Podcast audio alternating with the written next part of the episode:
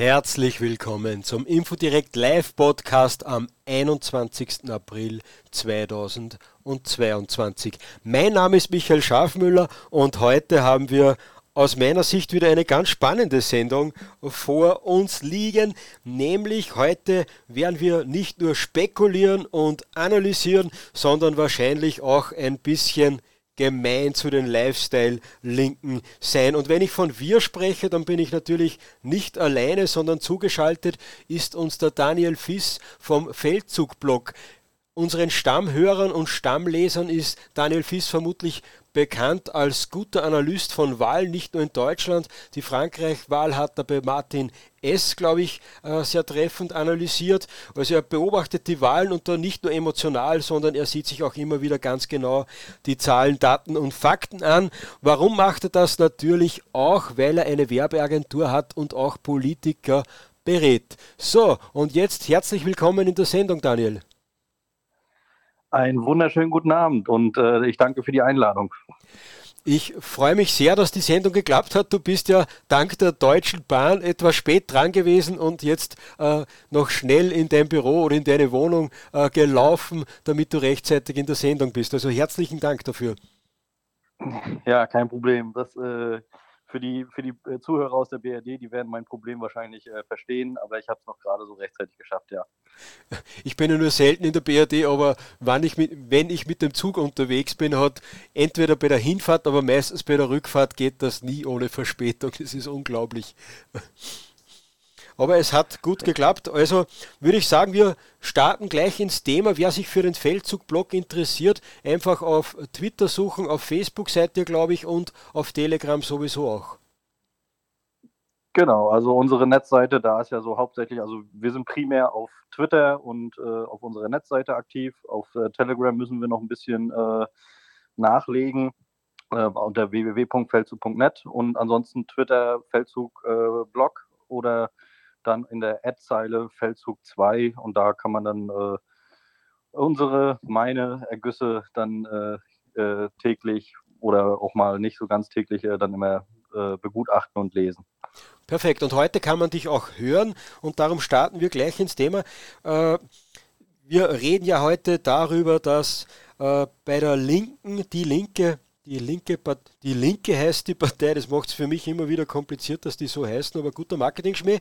Äh, und äh, da hat es eine Veränderung gegeben in der Doppelspitze, nämlich die ich spare mir das Eigenschaftswort, weil sonst werde ich geklagt. Äh, Susanne Hennig-Welsow ist da zurückgetreten.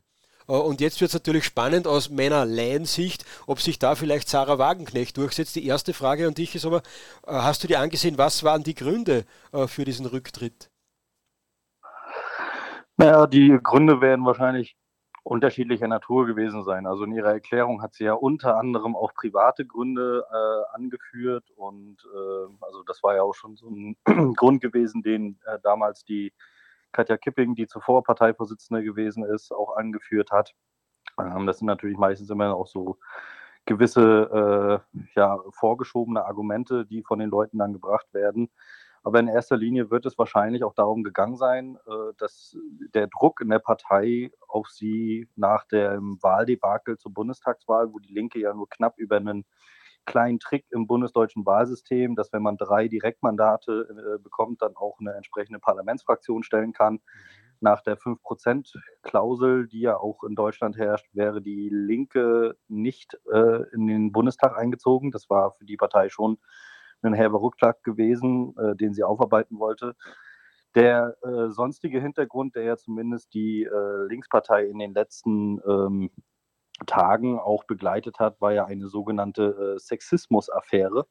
Ähm, also es ging ja dann bei Twitter ein großer Aufschrei rum äh, einer linken äh, MeToo-Bewegung, dass es halt innerhalb der Partei äh, durchaus so sexistische Tendenzen gegeben haben soll äh, auf Veranstaltungen, Parteitagen, wo halt äh, vor allem ja, junge linke Frauen ähm, angegraben wurden von Männern wie viel da jetzt nun dran ist, also ich will, ich will das gar nicht beurteilen, es ist ja auch noch gar nicht abgeschlossen.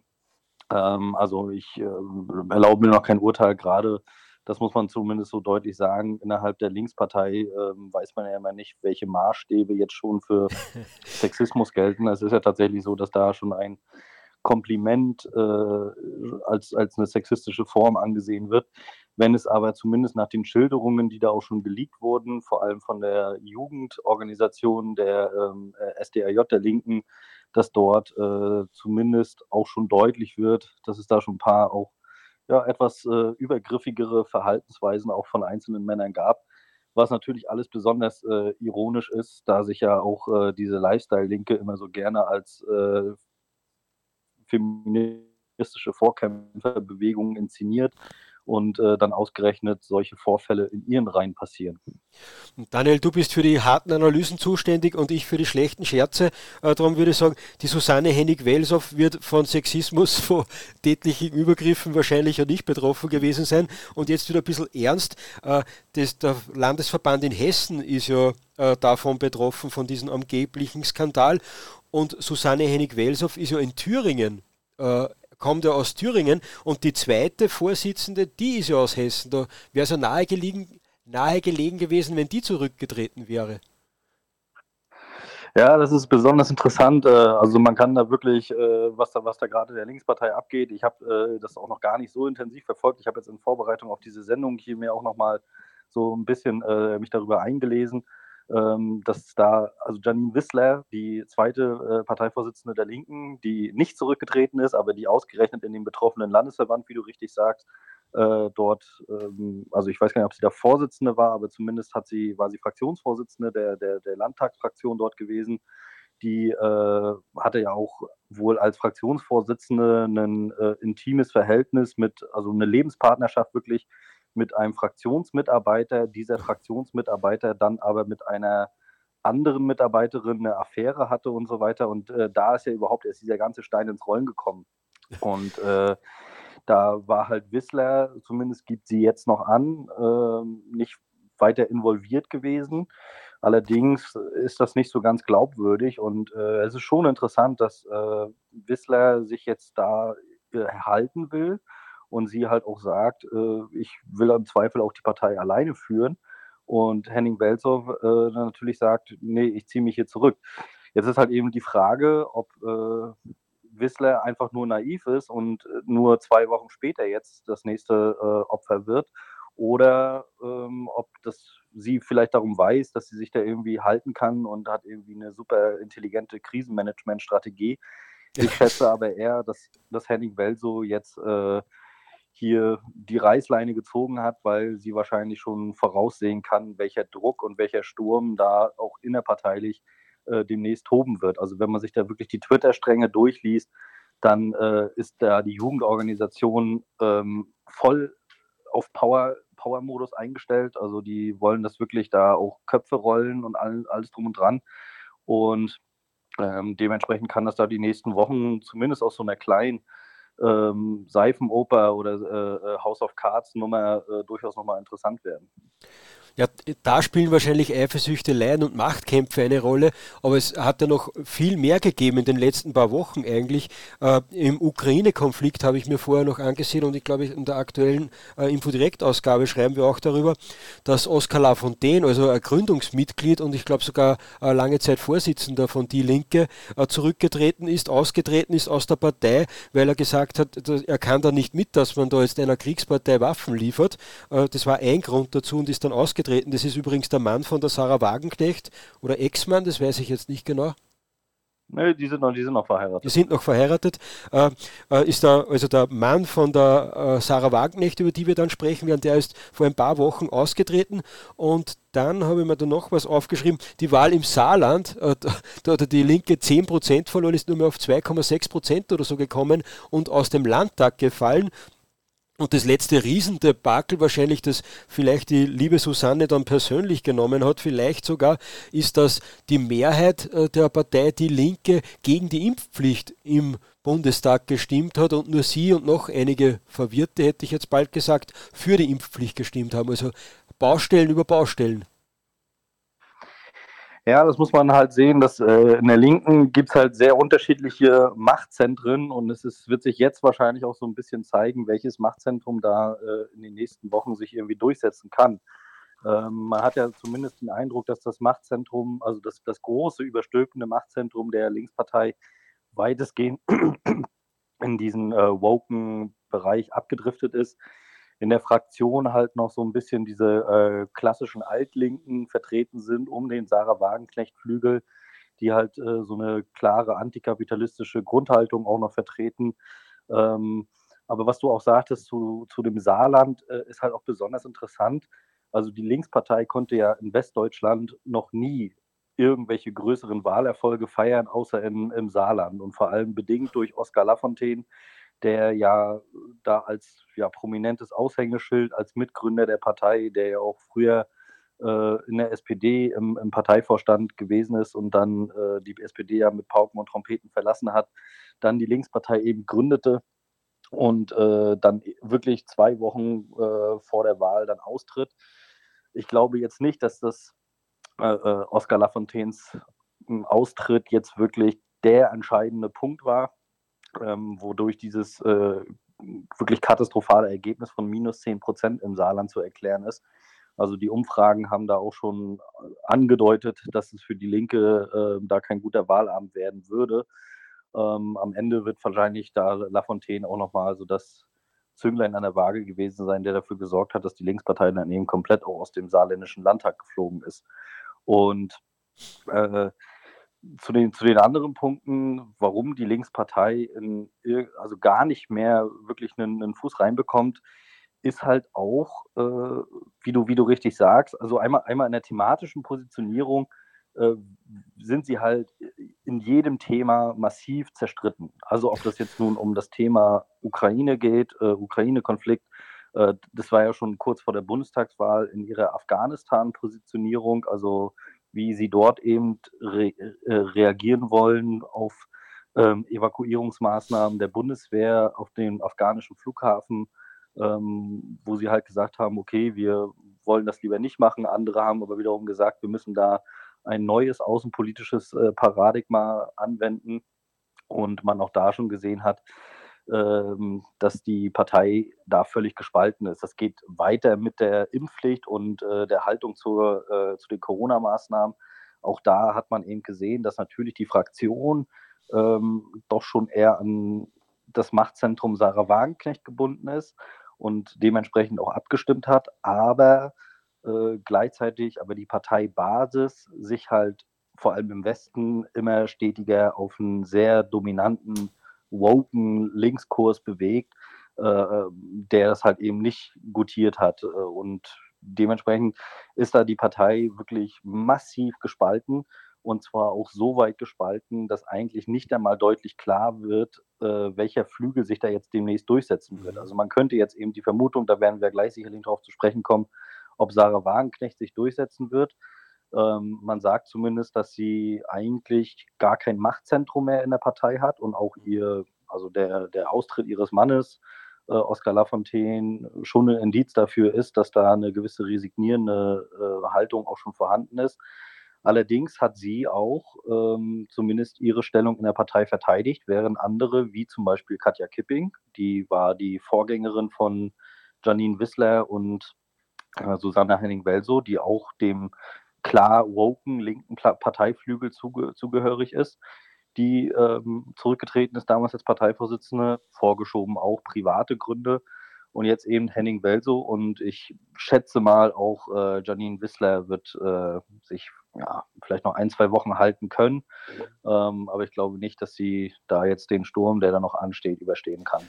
Wenn du Machtzentren ansprichst, ist ja ganz interessant, dass gegen die Sarah Wagenknecht ja mehrere Parteiausschlussverfahren schon im Laufen waren und die Henning Welso ja in Thüringen zu Hause ist, wo ja die Linke den Ministerpräsident mit Ramelow, glaube ich, sogar wieder stellt, nachdem Merkel eingegriffen hat, äh, da hätte sie ja eigentlich eine Machtbasis dort, oder? Ja, also es war ja auch so ein bisschen im Gespräch gewesen. Ich hatte, äh, es gab mal so eine interessante Sendung, also für die, äh, ich weiß nicht, ob äh, die Leute, die bei YouTube das so ein bisschen verfolgen, es gibt beim RBB so eine äh, Comedy-Sendung mit Kurt Krömer, Ähm, also ja, ist nicht unbedingt immer sehr sehenswert, aber da war ja auch äh, vor einem Jahr die ehemalige, also jetzt ehemalige Bundesvorsitzende Katja Kipping zu Gast. Da haben sie ja auch überlegt, dass wenn die Linke halt eine stabile Machtbasis von 14 bis 16 Prozent, also demoskopisch, äh, hätte, dann würden sie auch einen Kanzlerkandidaten aufstellen und das wäre dann eben auch Bodo Ramelow. Äh, man, muss halt, man muss halt sehen, wie ich schon sagte, dass die Linkspartei äh, in diese Ost-West-Gefälle ganz klar gespalten ist. Ja? Also es gibt halt äh, im Osten halt noch diese also auch von der Partei, von den Parteikadern, von den Erfahrungswerten, die klassischen alten SED-Kader und Strukturen, die sich ja auch weiter vererbt haben in so einer Partei. Also die halt logischerweise auch etwas pragmatischer vorgehen. Mhm. Und ähm, also vielleicht für die österreichischen Hörer, äh, ich glaube, das ist aber auch soweit bekannt, dass die Linkspartei durch mehrere Namenswechsel, aber in ihrer Struktur und äh, also die, die, die Rechtsnachfolgerin einfach der SED ist, der ehemaligen äh, Staatspartei der DDR. Und das will ich jetzt ähm, hier gar nicht bewerten. Ich glaube, da sind wir uns alle soweit einig, äh, was man davon zu halten hat. Aber äh, zumindest sieht man daran, dass diese äh, Strukturen, die sich im Osten da durch die SED, die ja eine Staatspartei gewesen ist und da auch Regierungserfahrung gesammelt hatte, dass dadurch die Linke auch äh, da einen deutlich pragmatischen Kurs auch fährt und auch einen Kurs, der näher am Sarah Wagenknecht-Flügel schon orientiert ist. Während es im Westen hauptsächlich die ganze Linkspartei durch wirklich kommunistische K-Gruppen, Sektierer und allen drum und dran äh, äh, ausgeprägt ist und man daran eben schon sieht, dass äh, die Partei auch im Westen nie wirklich irgendwie einen, einen Standbein aufbauen konnte, weil sich das linke Milieu im, im Westen, also einerseits noch dieser ja, gewisse antikommunistische Reflex da vorherrschend war und andererseits, ähm, darauf können wir sicherlich auch gleich nochmal zu sprechen kommen, das linke Milieu, das Wählermilieu und äh, auch das soziale Milieu der Linkspartei sich in den letzten Jahren ja stark gewandelt hat.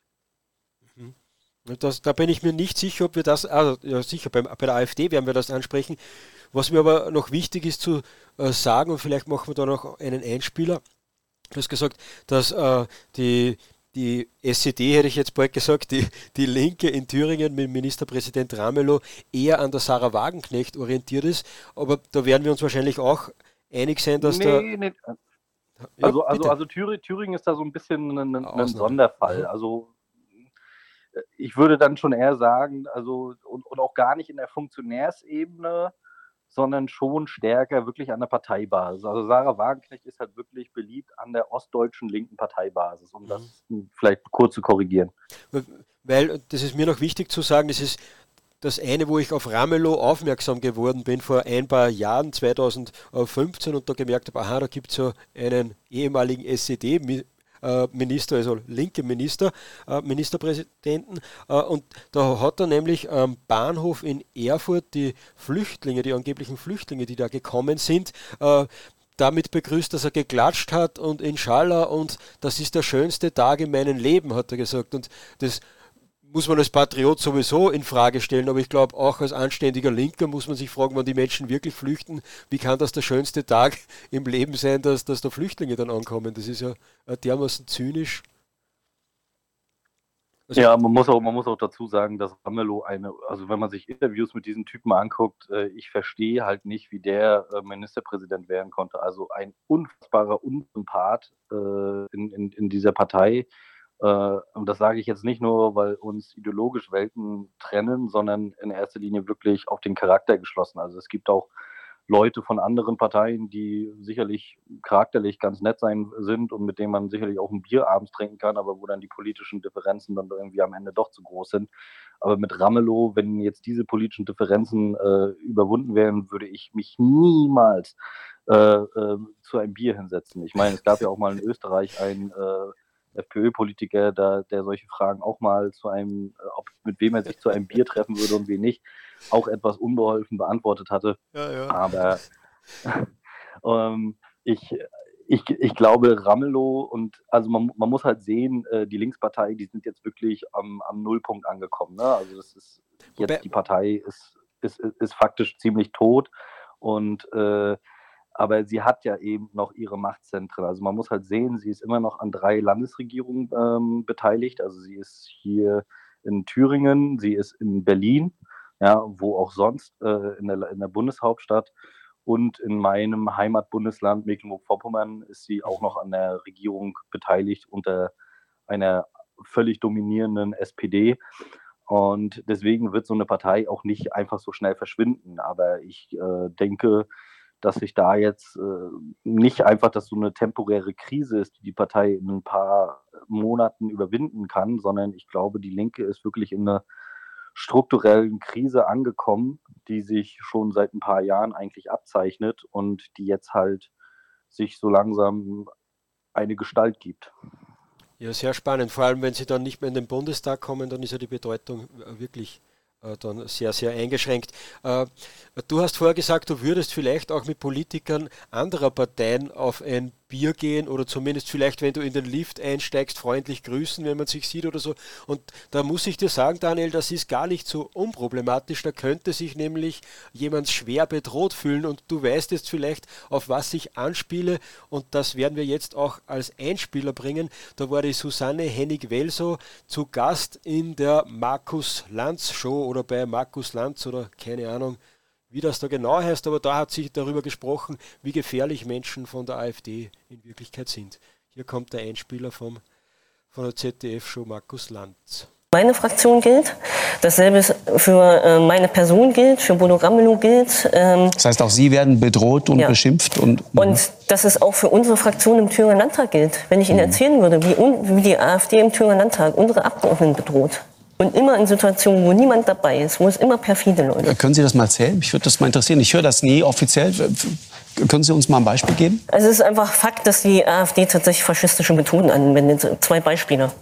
Das eine, wir haben eine junge Abgeordnete, ähm, die war neulich im Fahrstuhl haben ähm, eine Reihe von AfD-Abgeordneten in den Fahrstuhl hinein. Und es stellten sich tatsächlich so mit ihren Gesichtern vor sie und grinsen sie an und hört nicht auf. Eine Situation, aus der sie nicht herauskommt. Das andere Beispiel ist äh, äh, das extreme Gegenbeispiel, aber auch das äh, Methode der Nazis, übertriebene Freundlichkeit. Gehen Sie doch mit uns Kaffee trinken und sollen wir Sie nicht da und dorthin mitnehmen und fahren und so weiter. Ich selbst wurde neulich von einem äh, AfD-Abgeordneten bedrängt, ähm, der körperlich meinen Weg begleiten musste. Also ich will damit nur sagen, das ist ein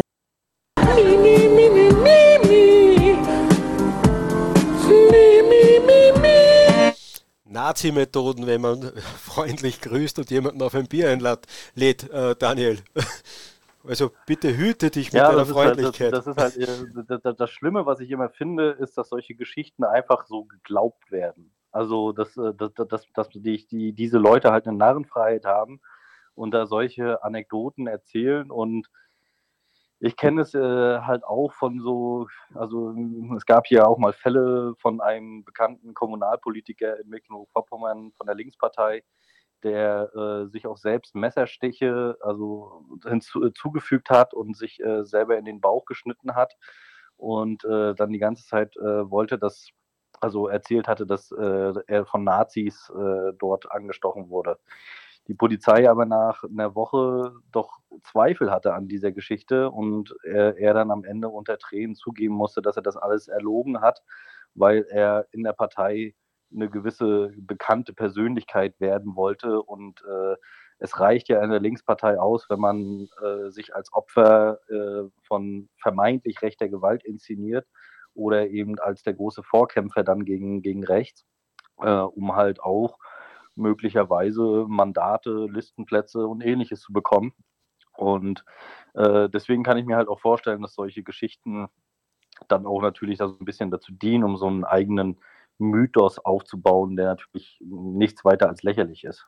Ich bin ja für die schlechten Scherze zuständig und äh, darum äh, würde ich sagen, der hat sich wenigstens bemüht und sich selbst etwas angetan, dass er in die Medien kommt. Äh, aber die erzählt da, ich wurde freundlich gegrüßt und auf ein Bier eingeladen und mein Weg wurde, wurde körperlich begleitet. Also, also wir sind wahrscheinlich nebeneinander hergegangen. Da, äh, da sieht man ja, da, da, da passt ja, also mir fehlen die Worte, sagen wir es so. Ja, es ist paranoid, also ganz klar.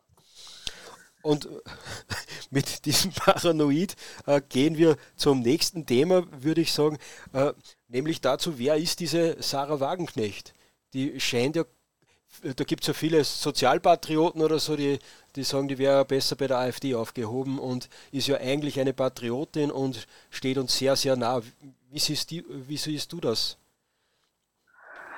Ähm, ja, also ich, äh, also dass sie, ob sie jetzt wirklich eine Patriotin ist und besser in der AfD aufgehoben wäre, also sie hat natürlich da so einen gewissen Promi-Status, der äh, sicherlich nicht schlecht wäre. Ich bin aber bei der, bei der These, ob sie bei der AfD besser aufgehoben wäre, immer ein bisschen, bisschen vorsichtig. Ähm, also Sarah Wagenknecht äh, kann man jetzt zu der Biografie, also ist ja ursprünglich Iranerin, ist in der DDR damals 1989, im April 1989 noch in die SED eingetreten, obwohl sie gar kein Mitglied gewesen ist. Also ein Zeitpunkt, wo man sich denken könnte, ob der, ob der jetzt wirklich äh, so geeignet ist, um die eigene, eigene Reputation noch irgendwie zu retten, ist sehr fragwürdig. Ansonsten war Sarah Wagenknecht jahrelang so ein bisschen auch äh, das, ich würde sagen, intellektuelle Zentrum der Linkspartei gewesen. Also ist ja recht viel auch in Talkshows unterwegs gewesen, ist wirklich eine sehr, sehr belesene Frau, äh, hat auch selbst viele eigene Bücher publiziert mit verschiedenen ökonomischen Theorien.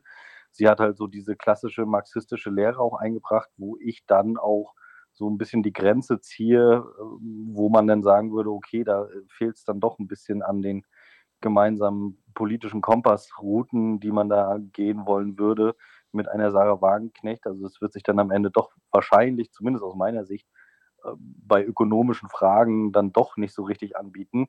Aber das Interessante ist halt, was Sarah Wagenknecht ja die letzten Jahre äh, publiziert hat, vor allem in ihrem letzten Buch, Die Selbstgerechten und auch durch viele Aussagen, in denen sie ja das Problem auch der Migration treffend auch aus dieser ökonomischen und ja, man könnte fast sagen, aus der, aus der linken klassenkämpferischen Standpunkt ähm, erzählt hatte, wo sie, wo sie sagte, dass vor allem die Migration auch ein Klassenproblem, ökonomisches Klassenproblem darstellt. Also weil eben äh, Migranten auf die Arbeitsmärkte strömen und dort in eine Konkurrenzsituation treten mit den äh, einheimischen Arbeitern, die auch schon zu niedrigen Lohnbedingungen arbeiten.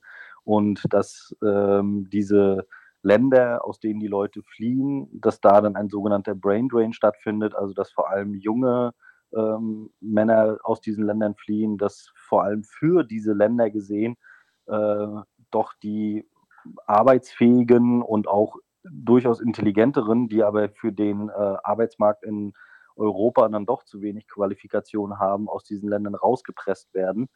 Und gleichzeitig hat sie dann auch in ihrem Buch Die Selbstgerechten, was vor einem Jahr erschienen ist, hat sie dann auch beschrieben, dass die Linke halt ihren Klassenkampfstandpunkt komplett verloren hat und sich halt einer, einen woken linken Trend ergeben. Also das heißt, Sie, die Linke interessiert sich nicht mehr konkret gesprochen für die Arbeiter, also die Arbeiterklasse, die äh, traditionell auch von Linken immer als die Kernklientel betrachtet wurde, sondern die Linkspartei macht inzwischen eine Politik, vor allem für Leute, die sich ein, ein besseres Gefühl geben wollen, indem sie Refugees Welcome schreien und sich für intersektionalen Feminismus äh, einsetzen und für Gendergerechtigkeit etc. Und Sarah Wagenknecht eben gesagt hat, also das interessiert unsere Kernklientel in der Arbeiterklasse jetzt recht wenig. Also der Bäcker, der morgens um 5 Uhr oder ja, Bäcker um 5 Uhr, Bäcker, der morgens um 3 Uhr aufstehen muss, in der Nacht eigentlich noch, äh, der, dem ist es völlig egal, ob äh, jetzt im Fernsehen und bei Netflix Filme laufen mit irgendwelchen Quoten, wo genügend Schwarze abgebildet werden oder dann irgendwelche äh, klassischen historischen Rollen, die von Männern ausgeübt wurden, von irgendwelchen feministischen, lesbischen Frauen mit kurzen Haaren gespielt werden. Also äh, genauso wie der ähm, Klempner sich auch nicht äh, dafür interessiert, ob äh, die Frauenquote in DAX-Unternehmen oder äh, insgesamt in der, in der Politik und in Chefetagen durchgesetzt wird, sondern diesen Leuten ist es wichtig, dass sie ihr normales Leben führen können, dass sie von ihrer Arbeit gut leben können, dass sie von ihrer Arbeit auch vielleicht sogar noch was überhaben, aus dem heraus sie äh, sich Lebensträume erfüllen können, wie ein Hausbau, eine Sicherheit für ihre Familie zu schaffen. Und das ist halt, was Sarah Wagenknecht kritisiert hat in ihrem Buch und dafür wurde sie massiv gescholten und unter anderem ist ja auch dieses Buch mit ein Auslöser, wo sie ja diese Kernthese aufgestellt hat, die ich gerade beschrieben habe, dafür, dass sie jetzt ein Parteiausschlussverfahren an den Hacken hat. Gut, wenn man da kein Parteiausschlussverfahren mehr anstrebt. Das Buch, ich habe selbst auch zumindest auszugsweise oder fast zur Gänze äh, sogar gelesen und äh, die geht auf den ersten paar Seiten echt hart mit ihren Gesinnungsgenossen, wenn man die überhaupt so bezeichnen kann, äh, sehr, sehr hart ins Gericht und hat da natürlich den Gegnern äh, jede Menge Munition gegeben, um gegen die Linken zu schießen. Sie hat aber auch eines gemacht und darum auch von mir eine klare Leseempfehlung. Ihre Migrationskritik ist so, dass man die überall aussprechen kann und über das dumpfe äh, Ausländer sind, alle Ausländer sind kriminell oder so weit hinausgeht und die ganze Problematik sehr, sehr gut in einfachen Worten mit sehr guten Beispielen aufzeigt. Und das, ich glaube nicht, dass die, äh, dass die Sarah Wagenknecht in einer wirklichen patriotischen Partei etwas verloren hätte, aber ihre Argumente äh, sollten da äh, endlich Einzug erhalten. Wie, wie siehst du das? Ja, also ich, ähm, also äh, was man da vielleicht jetzt mal so nochmal extern empfehlen kann, ist vor allem auch die Arbeit des Kollegen Benedikt Kaiser von der Sezession und dem ähm, Antaios Verlag, der ja auch ähm, ein Kablakenband äh, über dem, mit dem Begriff Querfront äh, herausgebracht hat und der sich ja auch in vielen Beiträgen und auch was das linke Milieu anbetrifft, von den ideologischen Konflikten, die da herrschen, von den verschiedenen ökonomischen Positionierungen, die da herrschen, äh, auch ein absoluter Experte ist und äh, da, da auch Bescheid weiß über die äh, ganzen Zusammenhänge, die in, im linken Milieu und auch in der Linkspartei vorherrschend sind. Und äh, da, hat man, da hat man dann eben auch äh, erkannt, äh, ähm, dass diese, dass es da durchaus in der Linke, Linken auch einen Prozess gibt, bei dem die äh, also, also jemand wie, wie, wie Sarah Wagenknecht auch schon eine Reflexion vorgenommen hat und dass es da auch äh, sicherlich auch prominente Vertreter innerhalb der Linkspartei gab, wie auch zum Beispiel Fabio Di Masi, der äh, einer der bekanntesten äh, Leute war, die damals den Wirecard-Untersuchungsausschuss geleitet haben im Bundestag, der aber auch nicht wieder angetreten ist, sich auch zurückgezogen hat aus der Partei. Und es gibt halt in der Linkspartei, und das ist halt gerade das ähm, Krasse eigentlich, ja, also ich traue dem jetzt nicht nach, aber ähm, man sieht halt eben, dass es auf der einen Seite eine komplette Frustration auf dem Wagenknechtflügel gibt, die halt die Linkspartei hoffnungslos in Richtung ähm, der, äh, der woken Linken sieht und die halt die Arbeiterklasse hinter sich lässt. Und auf der anderen Seite dann eben die Woken, die zwar aus meiner Sicht schon die dominante Plattform auch innerhalb der Partei sind, die aber auch zunehmend unter Druck stehen, weil sie eben nicht liefern. Also sie liefern keine Wahlerfolge, sie liefern, gehen von einer Wahlniederlage zur nächsten und sie haben halt für sich dieses Machtzentrum jetzt geschaffen, aber äh, was bringt ein Machtzentrum und wie lange kann sich ein Machtzentrum halten, wenn eine Partei bei einer Bundestagswahl äh, vier bis fünf Prozent verliert, bei Landtagswahlen im zweistelligen Bereich verliert aus mehreren Landtagen rausfliegt in den nächsten Jahren, also dann wird das eben schwierig und der Druck wächst dann eben auch logischerweise in der Partei. Das wird sicher eine spannende Entwicklung und da kommen wir jetzt einen Schritt weiter, weil wenn sich Sarah Wagenknecht durchsetzen könnte oder ihr Flügel, dann wird es sicher spannend für die AfD wahrscheinlich auch, weil man sich da vielleicht um dasselbe Wählerklientel dann bemühen wird müssen. Aber vorher noch kurze Werbeeinschaltungen. Es gibt von den äh, alten Linken sozusagen ein Buch von Roland Hofbauer, heißt er, glaube ich, der sich mit der Thema. Der Henning. Der, bitte? Henning Hofbauer. Henning. Ja. Ah, ja, dann, dann glaube ich dir, dass wir uns. Das, das, das ist äh, die nächste Werbeeinschaltung, also dieses Buch wird auch bei der Gegenuni von Hofbauer also wird nicht von Hofbauer besprochen, sondern das Buch von Hofbauer zur Migrationskritik von links.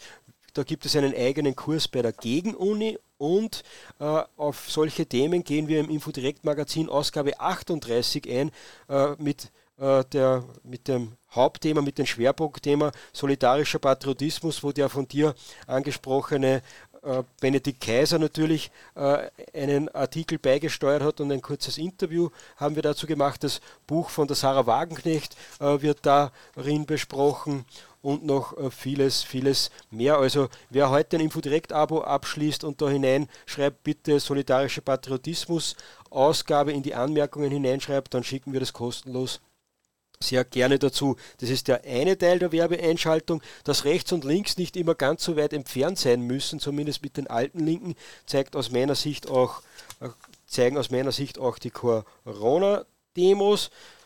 Äh, da, da könnte man vielleicht Benedikt Kaisers äh, äh, rechtes Mosaik zumindest fallweise etwas ausdehnen auf ein widerständiges äh, Mosaik. Und jetzt noch ist heute ganz interessant, dass wir heute jede Menge Kommentare auf YouTube und Facebook haben und auf, auf, auf Getter sind wir auch live. Da sehe ich jetzt allerdings nicht, ob da auch wer äh, kommentiert. Aber an alle, die dort kommentieren und sich ärgern, dass wir diese Kommentare nicht vorlesen oder nicht erwähnen.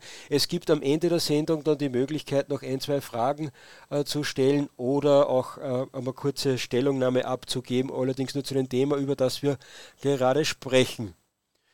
So, jetzt schaue ich nochmal. Also bitte gerne weiter kommentieren und liken und teilen. Auch gerne diesen Livestream weiter verbreiten und dann auf den Infodirekt Telegram-Kanal rüberkommen äh, und dort einfach dann am Schluss noch kurz mitdiskutieren. So, das war Ende der Werbeeinschaltung. Und jetzt würde ich sagen, gehen wir weiter. Wie wahrscheinlich ist es, Daniel, dass sich Sarah Wagenknecht da durchsetzen kann und dann die Streitereien bei die, die Linke abstellt und dann da wirklich mit voller Kraft äh, sozialer Patriotismus unter Anführungszeichen gemacht wird? Mm, ich glaube, ich, also ich halte das für sehr unwahrscheinlich. Um das kurz abzukürzen, jetzt die Begründung. Ähm, also Sarah Wagenknecht hat ja schon vor drei Jahren mal versucht, eine eigene Bewegung zu gründen mit Aufstehen. Mhm. Also äh, daran hatte sie sich so ein bisschen orientiert an vor allem die äh, französischen Bewegungen wie die Gelbwesten in Frankreich, wo auch ja ein sowohl also ein recht diffuser Protest, der halt äh, in erster Linie so klassische linke Themen bedient hatte, in Kapitalismuskritik, in äh, vor allem einer normalen Arbeiterkritik an steigenden Preisen und einer zunehmenden Abgabenbelastung ähm, und gleichzeitig auch noch viele andere, vor allem im südeuropäischen Raum, linke Bewegungen, äh, die halt in erster Linie ähm, von, der, von dem Parteistatus oder von der, vom Bewegungsstatus zu einer Partei angewachsen sind.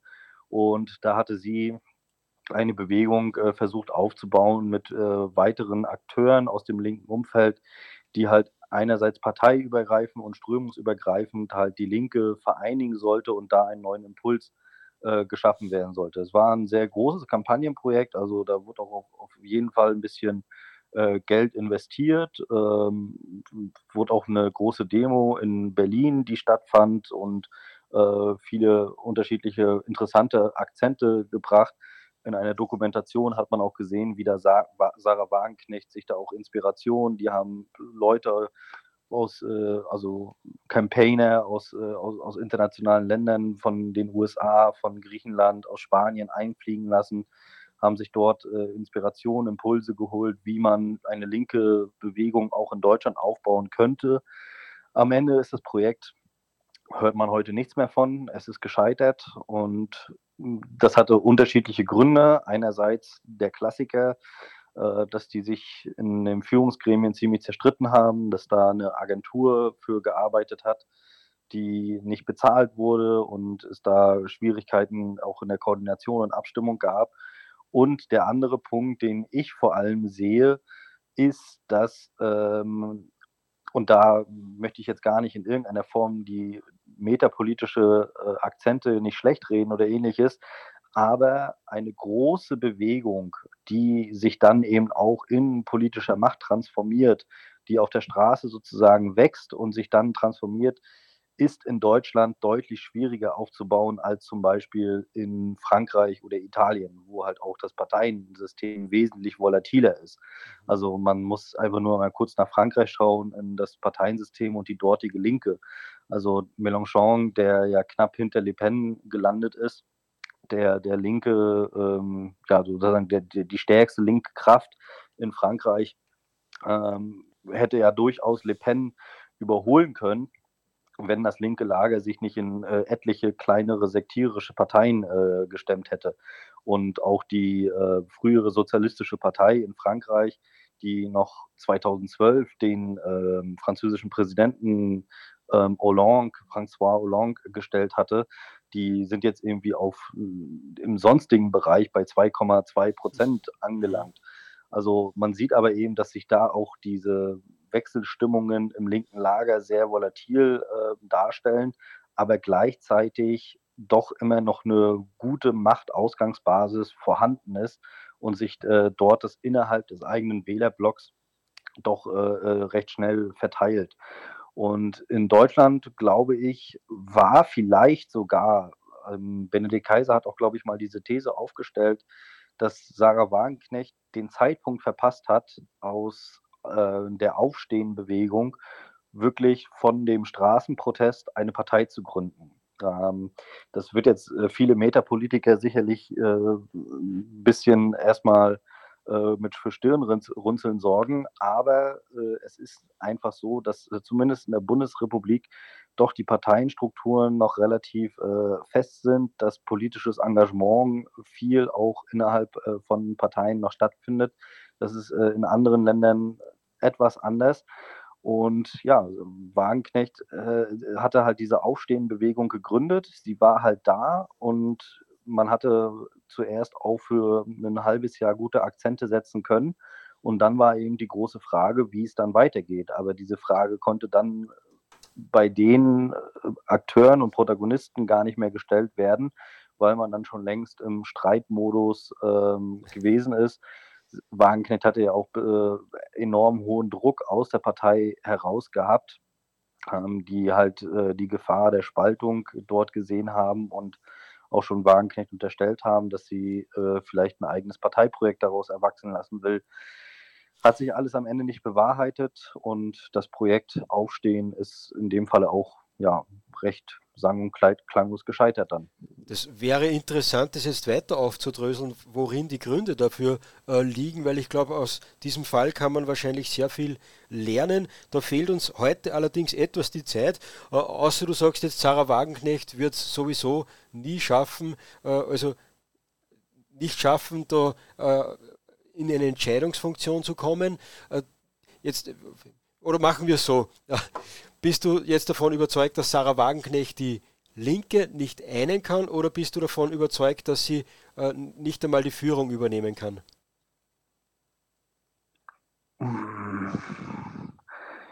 Ist ganz, ganz schwierig. Also ich weiß auf jeden Fall, Sarah Wagenknecht wird die Parteibasis im Osten ähm, sicherlich mehrheitlich hinter sich haben. Mhm. Sie hat es ja zur Bundestagswahl auch irgendwie geschafft, äh, auf Listenplatz 1 der NRW-Landesliste zu kommen.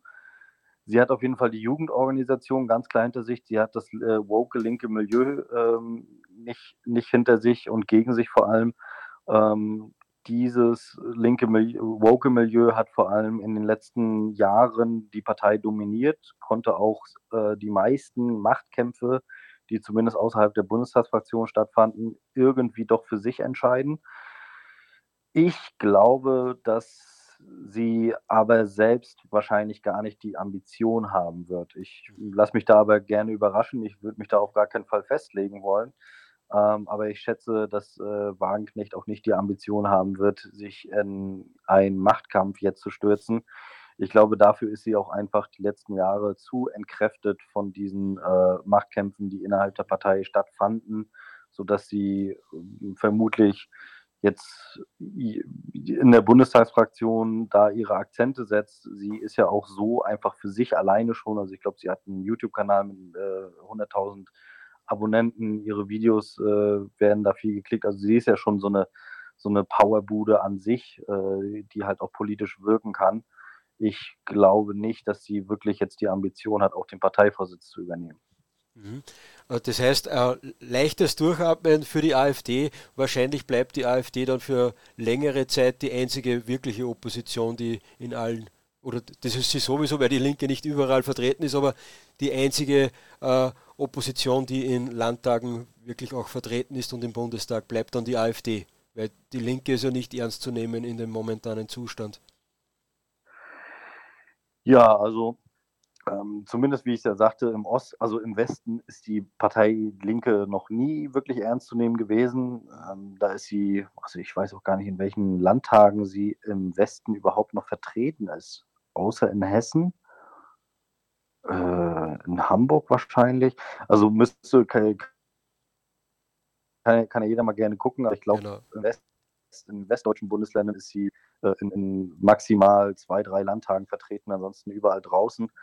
Äh, Im Osten sieht das Ganze ein bisschen anders aus, aber auch da ist ja ein großer Exodus in den letzten Jahren eingetreten, vor allem auch bedingt äh, dadurch, dass halt die AfD klassische äh, Arbeitermilieus, die halt und Protestmilieus vor allem im Osten, die schon immer sehr stark auch von der Linkspartei gebunden waren, äh, dass diese halt äh, dann zur AfD rübergewandert sind, sodass die Linkspartei äh, auch im Osten, wo sie eigentlich über viele Jahre die dominierende Oppositionskraft auch immer gewesen ist und selbst ja auch äh, temporär einzelne Regierungsbeteiligungen vollziehen konnte. Also außer in Thüringen ist die Linkspartei in allen Landtagen des, äh, der ostdeutschen Bundesländer schwächer als die AfD und das mit Abständen. Also ähm, da sieht man eben schon recht deutlich, dass dieser Niedergang auch in den äh, sozusagen Kernregionen nicht Halt macht und die Linkspartei auch dort ihre ähm, Kernklientel verliert. Also sie wird halt nicht mehr als die einzige Protest- äh, und äh, Arbeiterpartei wahrgenommen, sondern ähm, diese Form wird inzwischen weitestgehend von der AfD äh, aufgegriffen, die das Ganze halt auch mit einer sehr authentischen Erzählung verknüpfen konnte und diese Connex auch äh, herstellen konnte zwischen einer sozialen Frage äh, und eben einer Migrationsfrage. Ja, zum, zumindest in den neuen Bundesländern gelingt das, glaube ich, äh, ganz gut. Wäre es auch der Weg, den, äh, den die AfD in Westdeutschland einschlagen müsste, in den alten Bundesländern einschlagen müsste, um mehr Fuß zu fassen? Oder wie siehst du das? Weil im Saarland war ja die AfD auch nicht gerade überzeugend. Nee, das hat im Saarland, äh, glaube ich, aber auch noch mal ganz ja, spezifische Gründe, Gründe, dass der Landesverband dort äh, im Grunde genommen tot war und erst äh, zwei Wochen vor der Wahl überhaupt erstmal grundlegende Strukturen aufgebaut hat, wie einen eigenen YouTube-Kanal zum Beispiel erstellen. Der wurde also im, äh, äh, Anfang April war die Wahl und äh, nee, Quatsch, ist auch egal, ähm, war die Wahl gewesen und im äh, Februar wurde erst überhaupt ein YouTube-Kanal und eine Facebook-Seite eingerichtet für, den, für die digitale Kampagne. Also das hatte noch seine, seine ganz eigenen spezifischen Gründe. Mhm. Ähm, zu der, also diese, diese Debatte, ich glaube, die, die, die, die, die wäre wirklich dann zu weit führend, äh, ob die AfD im Osten ein ähnliches Konzept, äh, ob die AfD im Westen ein ähnliches Konzept wie im Osten fahren müsste. Das ist schwer zu beantworten. Es gibt natürlich die Stimmen, die laut sagen, okay, man sieht ja eben eindeutig, dass der Osten äh, da seine 20 Prozent im Durchschnitt holen kann mhm. und der Westen halt bei 7, 8 Prozent und wenn es mal gut läuft, äh, auch leicht zweistellig werden kann. Ich glaube, dieses Modell Ost lässt sich nicht so einfach zu übertragen, zumal auch nicht klar ist, ob es da wirklich ein explizites Modell gibt oder ob das nicht eher doch äh, feste Wählerstrukturen sind, die vor allem im Westen sehr, äh, also historisch auch noch gebunden sind, die nicht so volatil sind, die nicht so eine hohe ähm, so ein hohes Wechselpotenzial und eine Wechselbereitschaft auch haben. Mhm. Ähm, und deswegen sind die Erklärungsmuster sind natürlich sehr einfach, wenn man sagt, okay, man sieht, im Osten ist die AfD erfolgreich, im Westen nicht. Ähm, das ist ein bisschen zu einfach. Das äh, könnte man jetzt ewig weit ausdröseln. Ich äh, beschäftige mich ja mit dem Feldzug-Blog in vielen Formen mit diesem Phänomen äh, von soziostrukturellen Faktoren wie Einkommen, ähm, Arbeit, soziale Milieus, ja, wie zum Beispiel auch die Kirchenbindung, äh, die traditionelle, äh, dass es da im Westen logischerweise äh, noch sehr äh, enge äh, Bindungen an äh, kirchliche Institutionen gibt, im Osten das eben nicht so ist und mehr so ein protestantisches Milieu auch vorhanden ist. Also das sind alles so Gründe, die halt diese Wählerschaften in Ost und West schon sehr stark unterscheiden. Daniel, ich würde vorschlagen, dass wir das dann vor der nächsten Bundestagswahl spätestens besprechen oder wenn es sonst eine aktuelle Gelegenheit gibt. Aber vielleicht können wir äh, doch ein kleines Fass zumindest aufmachen, weil du hast gesagt, dass die dass die Linke das Problem hat, dass die Arbeiterschaft äh, schwindet. Das ist ja dann auch das Problem der, der AfD vielleicht. Oder habe ich dich mm, naja, das, falsch das verstanden? Gute ist ja, dass zumindest die Linkspartei viel äh, auch an den klassischen Arbeiterklientels in Richtung der AfD äh, weggelaufen sind und äh, die AfD sich da ja auch ein, ein, gutes Profil aufstellen kann. Wobei auch hier muss man eben ein bisschen differenzieren nach Regionalunterschieden etc., das, was ich äh, gesagt hatte. Also das, das, können wir dann, wie du sagtest, äh, sicherlich mhm. bei der Bundestags, nächsten Bundestagswahl oder einer nächsten äh, Wahl insgesamt bei der AfD äh, nochmal aufdröseln. Auf jeden Fall ähm, hat man bei der Linken aber auch gesehen, dass sich jetzt zumindest, ähm, also ihr, ihr Kurs in Richtung Woke, äh, in dieses woke linke Milieu zu gehen. Ich finde den Begriff immer ein bisschen schwierig, aber man muss halt wirklich ja so deutlich sagen, dass man irgendwie eine Unterscheidung zwischen dieser alten Linken findet und dieser neuen äh, postmodernen Linken, die äh, sich ja schon in, in, gewissen Kernthemen fundamental unterscheiden. Mhm. Ähm, aber für dieses woke linke Milieu, ähm, da gibt es jetzt halt schon einen sehr breiten Markt an Parteiangeboten. Ja, also da gibt es halt eben hauptsächlich die Grünen und da gibt es dann eben äh, auch noch die SPD, die dann zumindest auch noch einen gewissen Teil an äh, klassischen Arbeitermilieus binden kann, weil sie eben noch so diese alte bundesrepublikanische Arbeiter- und Gewerkschafterpartei gesehen wird. Und äh, man hat es eben bei der Bundestagswahl dann eben auch ziemlich deutlich gesehen. Das ist auch wahrscheinlich für jemanden, der grundsätzlich sich als links versteht, die, die Frage im Raum stand, okay, möchte ich jetzt äh, die Grünen und die SPD in der Regierung sehen? Und äh, wenn diese Frage mit Ja beantwortet wurde und man irgendwie 16 Jahre CDU-Merkel-Regierung ablösen wollte, auch als Linker, dann ähm, war die Frage eben klar, dass nur die Wahl zwischen Grün oder SPD entsteht. Und äh, am ehesten noch diese woke linke Ideologie vertreten die Grünen. Und da war dann einfach äh, entsprechend kein Platz mehr für eine Linkspartei gewesen, äh, gewesen. Also die Linkspartei hat sich ja aus einem äh, ganz einfachen Impuls gegründet. Das war damals die Agenda 2010 von Gerhard Schröder, dem ehemaligen äh, Bundeskanzler, der auch viel wegen anderen Sachen in der Kritik aktuell steht, äh, wo die Linkspartei auf Grundlage dieser Hartz-IV-Gesetzgebung wirklich ein soziales Thema hatte, auch das richtige Momentum gefunden hatte und damit dann auch sich einen Wählerstamm aufbauen konnte äh, aus diesem Momentum heraus, äh, auch die strategische Klugheit besessen hat, äh, immer wieder neue Protestwählerpotenziale auch ähm, einzusammeln bei Wahlen.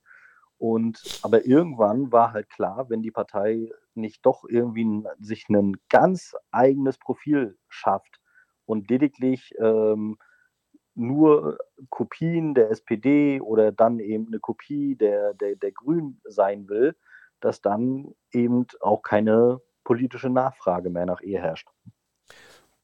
Heute zu Gast im Infodirect Live Podcast ist Daniel Fies vom Feldzugblog. Nur das zwischendurch wieder einmal für die Leute, die jetzt gerade eingeschaltet haben. Und Daniel, was du die ganze Zeit eigentlich schon erzählst über die Linke, das erinnert mich doch immer irgendwie auch an die Probleme in der AfD. Ja, das, äh, muss man, das muss man leider Gottes so sagen. Ähm, die AfD ja noch äh, eine bedeutend jüngere Partei, ähm, wobei, wenn man das jetzt im Horizont betrachtet, der Parteiengeschichte ist die Linke ja auch nur neun Jahre älter als die, als die AfD. Und äh, das ist, äh, die AfD steht vor ähnlichen strukturellen Problemen, die sich jetzt noch nicht so äh, fundamental zeigen, weil die AfD offensichtlich äh, so hat es ja zumindest die letzte Bundestagswahl gezeigt. Äh, ein recht stabiles äh, Stammwählerpotenzial um die 10 bis 12 Prozent abrufen kann und dieses Potenzial offensichtlich auch jetzt nicht, äh, also in der Schwankungsbreite nicht unter 8 bis 7 Prozent äh, fallen kann. So zeigen es ja auch die ganzen Stimmungswerte und die ganzen Demoskopieanalysen. Und äh, nichtsdestotrotz steht die Partei äh, natürlich vor äh, entsprechenden Herausforderungen, die natürlich auch in solchen Fragen sich erschöpfen, ähm, wo will man äh, demnächst hin? Also man äh, hat da auch äh, völlig unterschiedliche strategische Ansätze ähm, und Fragen zu beantworten im Osten wie im Westen. Ja, Im Westen geht es halt in den nächsten fünf bis zehn Jahren logischerweise darum, überhaupt erst einmal zweistellige Wahlergebnisse zu erreichen und diese dann auch äh, zu halten. Im Osten wird es vielleicht in fünf bis zehn Jahren tatsächlich um äh, mögliche Regierungsbeteiligungen oder ähnliches gehen. Und äh, dort hat auch wirklich die dominante politische Kraft, sowohl im parlamentarischen als auch vielleicht im vorpolitischen Raum zu werden und dort äh, Strukturen, Graswurzelarbeiten, alles zu leisten.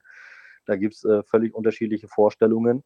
Und gleichzeitig ist natürlich auch die Frage so ein bisschen von der ähm, Positionierung äh, eher in die also eine, einen radikaleren Ton anzutreten oder eher einen mäßigenden Ton, ähm, wo es ja auch in der Partei sehr viele Missverständnisse auch gibt, weil ähm, dann einige so diese Radikalität auch als eine Art Selbstzweck sehen, obwohl Radikalität ja äh, niemals irgendwie nur so eine eigene ästhetische Politbefriedigung sein kann, sondern Radikalität hat halt einen ganz entscheidenden Faktor, dass man sie in leichten Dosierungen äh, vollzieht um eben das sogenannte Overtone-Fenster, also das äh, halt der Bereich des Sagbaren im öffentlichen Raum ähm, auch in die eigene politische ähm, äh, Weltanschauung verschoben werden kann.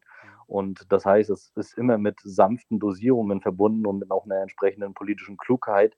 Es aber leider Gottes auch äh, in der AfD logischerweise Teile gibt, die äh, das missverstehen, was Radikalität bedeutet und äh, dann eben auch manchmal über die Stränge schlagen.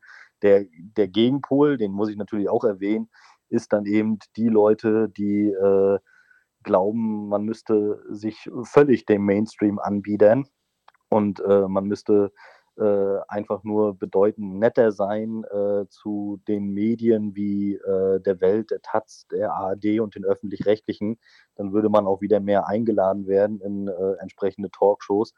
Das ist dann äh, der, der andere Gegensatz und diese beiden Pole streiten halt auch in der Partei. Diese beiden Pole sind auch ähnlich wie in der Linkspartei ähm, relativ gleich stark vertreten.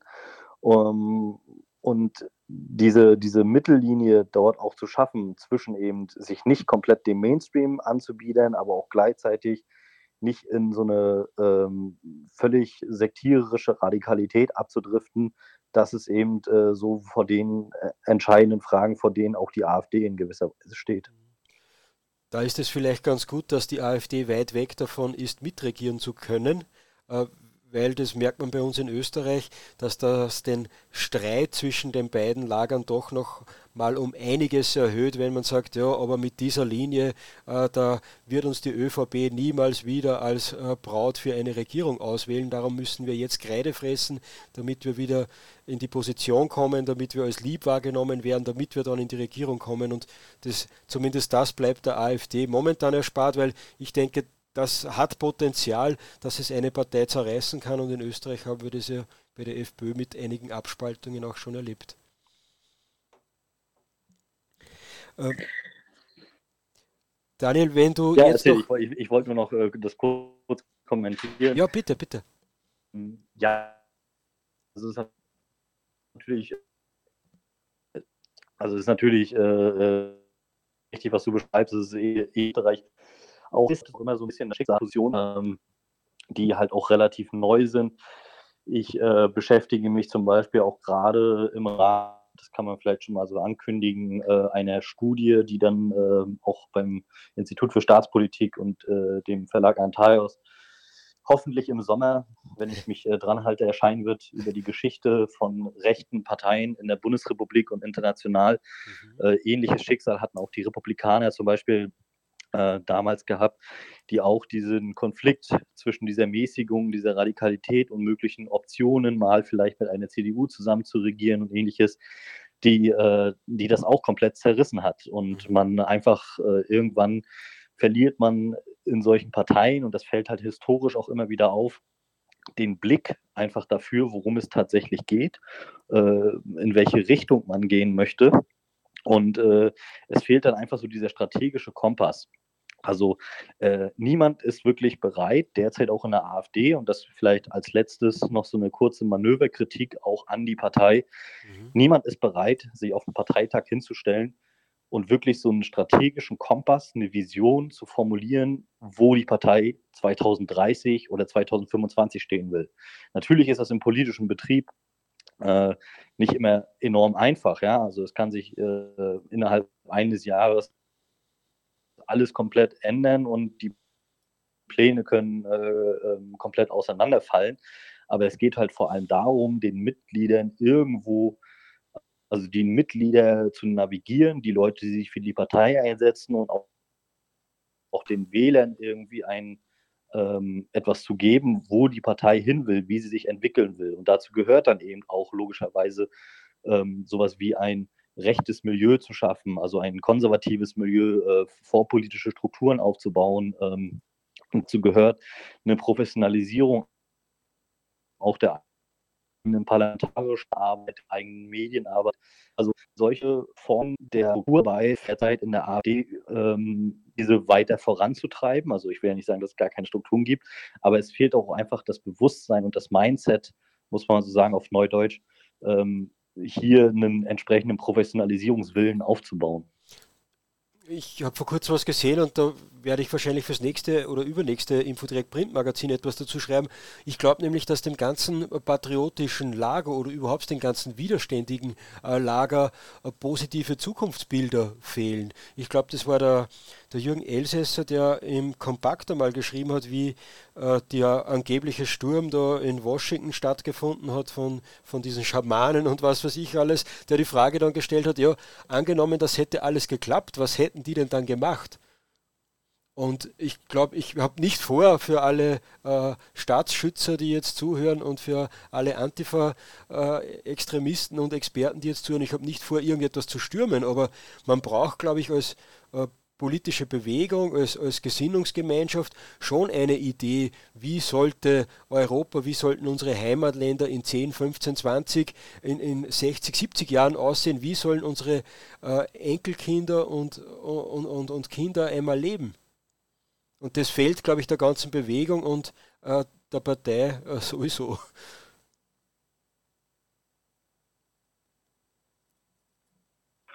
Ja, also das äh, ist halt auch das, was ich zum Beispiel mal in einem Artikel nach der Bundestagswahl beschrieben habe.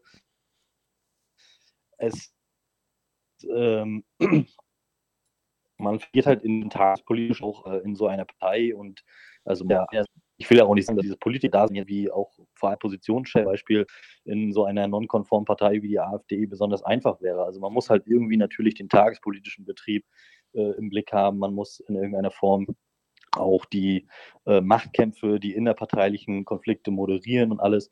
Und äh, das ist eben sehr schwierig und da verliert man dann eben auch den Blick für wirklich äh, längerfristige politische Vision, um sowas auch ja, irgendwie voranzutreiben und da irgendwie auch äh, die Leute zu navigieren.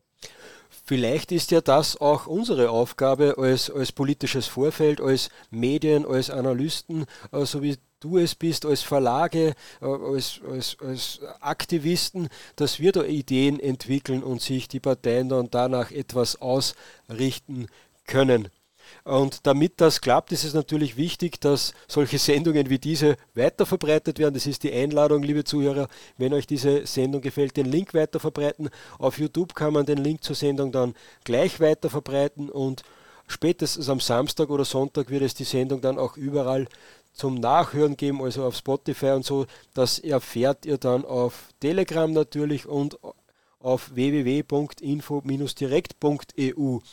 Daniel, ich würde vorschlagen, dass wir unsere Zuhörer noch zu Wort kommen lassen, falls diese Interesse haben, sich zu den angesprochenen Themen kurz zu Wort zu melden oder eine Frage noch zu stellen.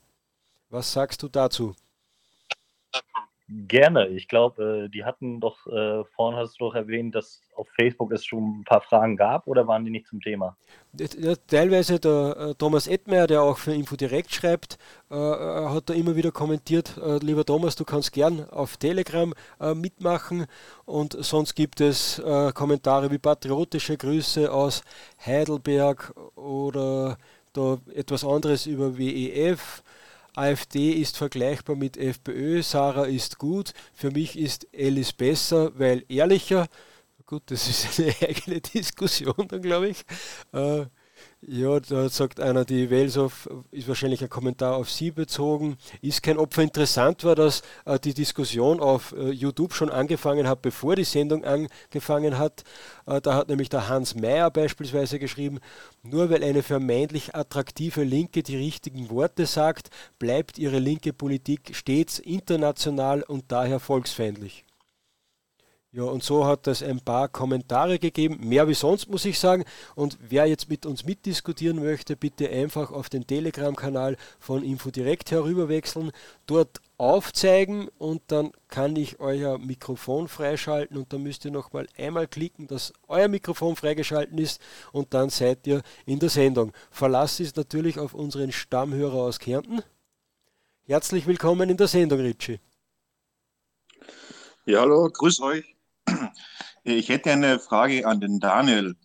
Äh, bei deiner Wahlanalyse von der Frankreich-Wahl ähm, hast du ja beschrieben, dass viele Leute mit Migrationshintergrund den Mélenchon gewählt haben, also diese linke Partei.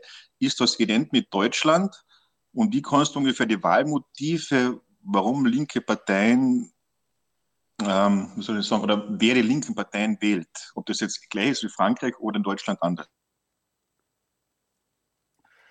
Mm, ja, also in äh, Frankreich muss man eben sehen, da gibt es einen, ähm, also es gibt ein anderes traditionelles linkes Milieu als in Deutschland. Also äh, ich, ich hatte das ja auch schon mal, ähm, also jetzt kürzlich in so einem Twitter-Space mit äh, dem Martin S. gehabt. Ich glaube, man darf den äh, Namen hier ja nicht äh, komplett aussprechen, weil wir ja auch auf YouTube äh, ausstrahlen. Ähm, also ist vielleicht jetzt kurz ein bisschen abgedriftet, ich beantworte die Frage aber sehr kurz und knapp.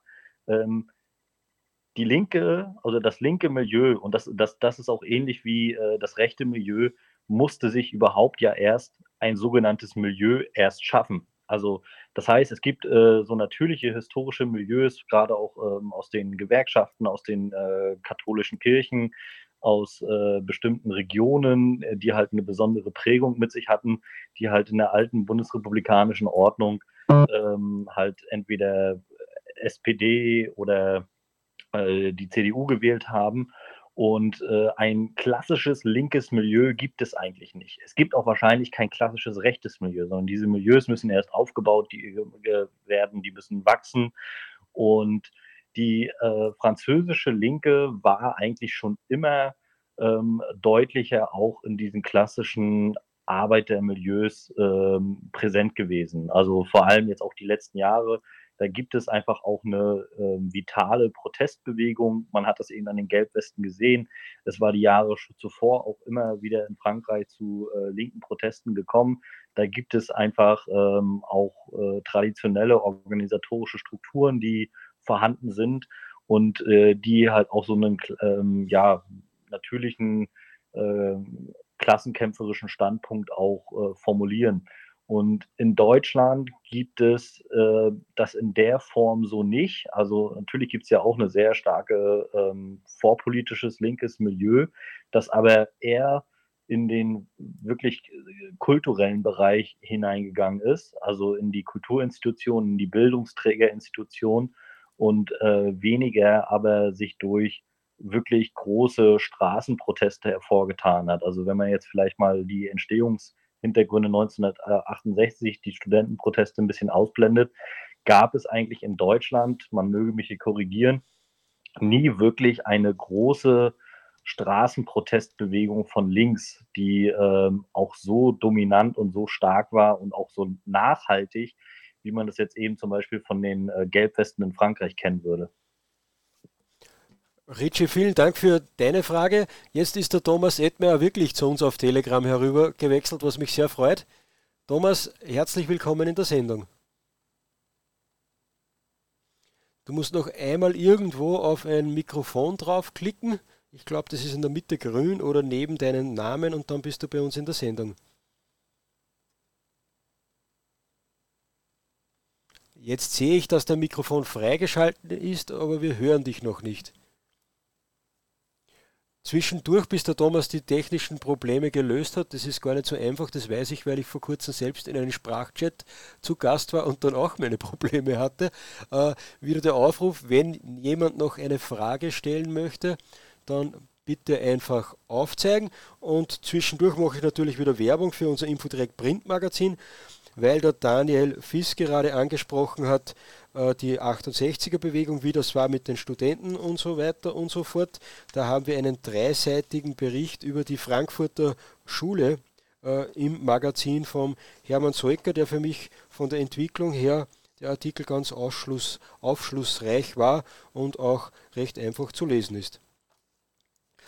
So, den Thomas hören wir leider nicht. Darum kommt der Philipp einstweilen in die Sendung. Philipp, der Mikrofon noch freischalten und schon bist du in der Sendung. Ich glaube, du warst eh schon mal zu Gast. Hallo. Servus, hört man mich? Servus, ja, wir hören dich. Jo. Okay, wunderbar. Meine Frage wäre, ähm, wie hat sich Sarah Wagenknecht und ähm, ihre Publikation, ihre mediale Präsenz auf die ähm, Metapolitik bzw. das Overton-Fenster in Deutschland ausgewirkt? Ähm, hatte das einen Impact auf ähm, das Sagbare? Also ähm, hat ihre Publikation und ihre ähm, Präsenz in der Öffentlichkeit dafür gesorgt, dass ähm, Menschen, die zwar ähnliches vielleicht gedacht haben, aber nicht aussprechen äh, wollten, äh, ähm, weil es eben die AfD mit ihrem ähm, dramatisch schlechten Ruf in der Öffentlichkeit ähm, ähm, aber aus dem Grunde als äh, eben Politikerin der Linken ähm, für etwas ähm, gesellschaftsfähiger angesehen wurde. Also hat, ähm, hat sie jetzt. Philipp, ich glaube, wir äh, haben die Frage also verstanden. Also Vielen Dank. Wo sie die Vielen Dank für die ja, Frage. Okay, äh, Daniel, ja. was, was, was sagst du dazu? Ähm, genau, also die, die, die Frage, um die Frage zu beantworten, ähm, also ich glaube, dass äh, Sarah Wagenknechts Publikation nicht so, also erst einmal kann man natürlich den metapolitischen Impact und äh, auch die Verschiebung des Overtons fester Fensters ähm, erstmal in solchen kurzen Zeiträumen. Vor allem ihre letzten Bücher waren ja erst so mit dieser ähm, auch dezenten Migrationskritik verbunden und mit dieser Kritik vor allem auch an ihrem eigenen Milieu. Die sind ja noch nicht so lange alt, also meistens kann man solche metapolitischen Veränderungen eh erst in einem längeren Zeitraum überhaupt messen und auch die Messinstrumente dafür, wenn man es jetzt in demoskopische Analysen übertragen will, doch eher schwierig sind. Ähm, was mir als erstes eingefallen ist, äh, war vor allem die, also als du gesagt hast, ob ihre Publikationen da einen metapolitischen Mehrwert haben, vielleicht in einem gewissen intellektuellen Milieu, das kann äh, durchaus sein. Und es gab ja auch in der SPD zwischenzeitlich mal so eine Bewegung, zum Beispiel von dem ehemaligen Bundestagspräsidenten Wolfgang Thierse, der ähm, ja auch gesagt hatte, dass die SPD und das linke Milieu in Deutschland ähm, auch keine, keine Scheu vor dem Nationsbegriff haben sollte und äh, keine, keine Scheu davor, auch einen gewissen Patriotismus äh, zu leben. Ähm, das sind alles aber Stimmen, die ähm, innerhalb der Linken doch recht äh, klein gehalten werden, die auch meistens die älteren Kader sind, die auch ähm, keine wirkliche Rolle mehr gegenüber der äh, jüngeren, nachwachsenden Generation spielen. Ähm, ich glaube, wenn man jetzt äh, Publikationen betrachten würde und die für die AfD auch äh, bis heute wahrscheinlich nachwirken, ist es äh, vor allem Thilo Sarrazins Buch, damals 2010 mit Deutschland schafft sich ab. Das war wirklich ein Buch, was auch nicht nur in intellektuellen Kreisen rezipiert wurde, ja, sondern wirklich äh, medial auch breit diskutiert wurde, auch in der Bevölkerung. Also ein, eines der erfolgreichsten Sachbücher überhaupt, äh, was jemals äh, verkauft wurde. Und äh, da, da, da hingegen sind Sarah Wagenknechts Bücher ähm, vielleicht kleine ähm, ähm, homöopathische Dosen für die metapolitische Verschiebung, aber ich glaube, die große, äh, also große Schritte sind da nicht erwartbar. Daniel, lege es nicht auch zu einem guten Teil an uns äh, und auch an der AfD und der FPÖ natürlich, dass man die Argumente, die äh, Sarah Wagenknecht gegen Zuwanderung bringt, auch wir aufgreifen und sagen, ja, schaut, das hat Nachteile für uns aus dem und dem Grund, hat aber auch Nachteile für die Herkunftsländer und Migration ist insgesamt etwas Schlechtes und nicht etwas Gutes. Müssten wir da nicht viel mehr ihre Argumentationslinien im Bereich der Migration aufgreifen, äh, um, um da Erfolge zu erzielen. Weil bisher ist ja gerade teilweise äh, ich denke jetzt beispielsweise an die FPÖ in Wien etwas, äh, eher so, ja, Ausländer sind kriminell und nehmen uns die Arbeitsplätze weg und haben bei uns nichts verloren. Ich will nicht sagen, dass mich die Argumentation ganz stört, aber man könnte das schon auf ein anderes Niveau äh, noch einmal heben und vor allem stimmt es ja einfach nicht, dass alle, das sagt aber die FPÖ in Wien auch nicht, es stimmt ja nicht, dass alle äh, äh, Ausländer jetzt kriminell werden oder so. Äh, und wäre es doch nicht schlau, wenn wir damit anfangen, äh, bessere Argumente äh, zu bringen, nachhaltigere Argumente zu bringen und dann den metapolitischen Einfluss von so Büchern wie von Sarah Wagenknecht zu heben? Ja, ich glaube, dass das auch eine wichtige Herausforderung für die AfD sein könnte. Vor allem auch da ein kleiner ähm, Wink, Wink äh, an die AfD-Stiftung, die Desiderius Erasmus Stiftung, die ja jetzt erstmal kein Geld bekommen wird, die aber so ein bisschen ja als äh, der Aufbau des kommenden intellektuellen Zentrums der Partei gesehen wurde und wird ähm, mit, der, mit den Personalien, die da derzeit in der Stiftung sind, mehr als fragwürdig natürlich, aber ähm, ich bin da, ich überlasse da jedem seine, seine Chance, und äh, bleibt da irgendwie optimistisch, auch wenn die Geldauszahlungen jetzt äh, noch nicht laufen.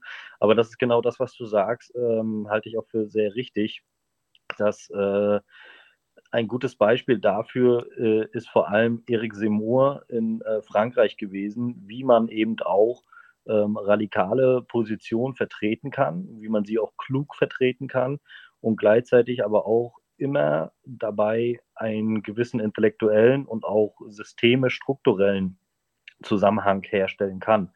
Also äh, man merkt ja eben schon, dass auch gewisse populistische Phrasen da mittelfristig abnutzen, auch in der Migrationspolitik und äh, viele in der Partei gar nicht diesen systemischen Charakter verstanden haben. Also man gewinnt sicherlich jetzt mit äh, der ähm, Rezipierung von Sarah Wagenknecht Literatur und äh, großen intellektuellen äh, äh, Form der, der, der politischen Agitation sicherlich jetzt nicht die große Mehrheit äh, der Bevölkerung, aber es geht eben auch darum, dass äh, eine Partei wie die AfD, wie die FPÖ, wie der äh, Rassemblement National oder auch Eric Zemmour, dass diese ja alle auch irgendwo verstehen müssen, dass es äh, äh man Entscheidungsträger in der Gesellschaft braucht, die eben auch Konzepte einfach entwickeln, ja, die, äh, wo man einfach sieht, dass so eine Partei auch sich professionalisieren muss, dass sie sich weiterentwickeln muss im, und auch ein intellektuelles Zentrum herausbilden muss, ähm, mit dessen Hilfe solche Positionen in den Diskurs auch reingetragen werden können.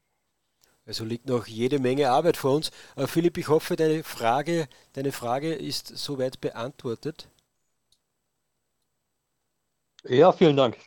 Dann nochmals vielen Dank für die Frage. Ich schalte dich wieder auf Stumm und frage den Thomas nochmal, ob er, ob er schon sprechen kann oder ob eh alle Themen schon geklärt sind. Ja, ganz leise hören wir dich. Ich drehe dich jetzt etwas.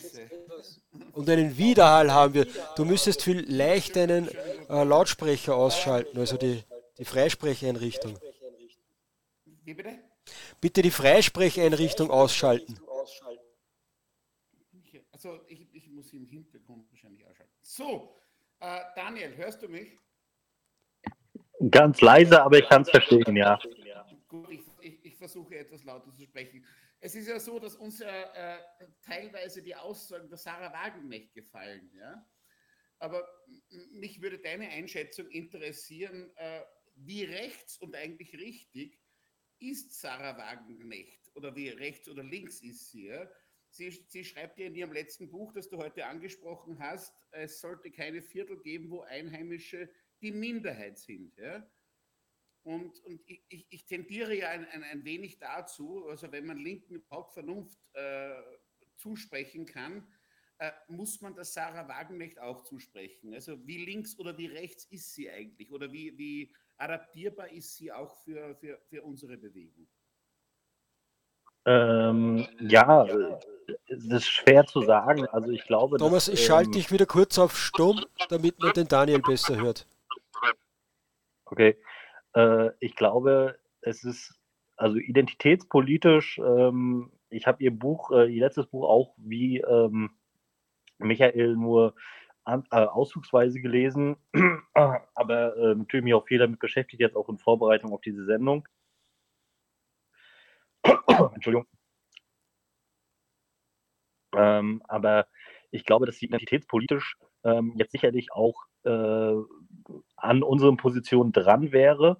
Aber zum Beispiel so eine Forderung wie, dass äh, in Filmen vorwiegend Einheimische äh, dargestellt werden sollen, das ist ja auch sag ich mal, eine Positionierung, die an entsprechende Normalitätsdiskurse noch von früher äh, anknüpfen. Ob Sarah Wagenknecht jetzt aber zum Beispiel auch verstanden hat, dass Migration ja nicht nur eine ökonomische Problematik äh, mit, mit betrifft, sondern eben ja auch eine äh, kulturelle, ethische Problematik von äh, Kulturkonflikten, von Religionskonflikten, die auch äh, in den Ländern stattfinden können, dass halt ähm, auch eine, die, die, die Frage der Ersetzungsmigration ja auch eine Rolle spielt. Also äh, es macht natürlich äh, erst einmal von der kulturellen Nähe und äh, von, der, von der Ökonomie vielleicht keinen Unterschied, ob jetzt äh, zu uns eine Million Afrikaner oder eine Million gut ausgebildete Südkoreaner kommen. Aber die Ersetzungsmigration ist ja einfach, dass äh, das Volk in seinem gewissen ethnokulturellen Bestand äh, ersetzt wird. Und mit solchen Fragen, glaube ich, wird sich Sarah Wagenknecht jetzt nicht beschäftigen oder sich da irgendwie rauslehnen und auch an diese ähm, also an ein, ein wirklich klassisches rechtes Weltbild, ähm, glaube ich, kann man Sarah Wagenknecht jetzt nicht festmachen. Also dafür ist sie dann doch äh, auch zu sehr in entsprechenden marxistischen Fehlschlüssen aus meiner Sicht äh, vorhanden. Und äh, das geht dann eben weiter auch in entsprechenden ökonomischen Fragen.